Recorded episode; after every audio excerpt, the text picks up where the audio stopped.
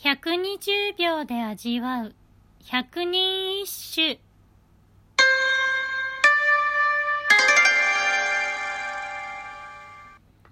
第56番。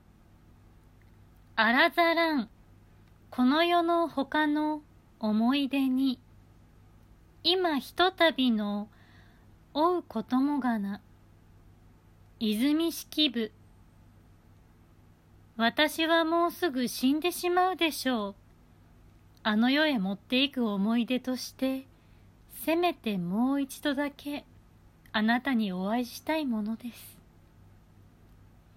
病で死の床についている時、考えるのはあなたのこと。心残りを歌に託して思い人に送ったそうです。なかなかストレートで、強烈なインパクトがある歌ですね。作者の泉式部は平安を代表する歌人ですがとにかく恋大きい女性として有名で泉式部日記は複数の男性との恋愛を綴ったエッセイ風文学です。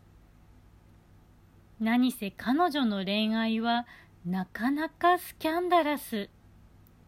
夫と別居中に冷泉天皇の第三王子為高親王と熱愛が発覚し身分違いの恋であると親から感動されその為高親王が亡くなるとその弟の厚道親王の求愛を受けこうも受けます。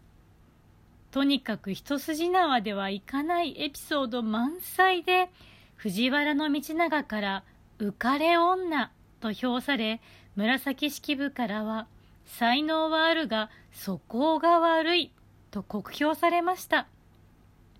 とにかく面白いエピソードが多い泉式部さん。気になる方はぜひチェックしてみてください。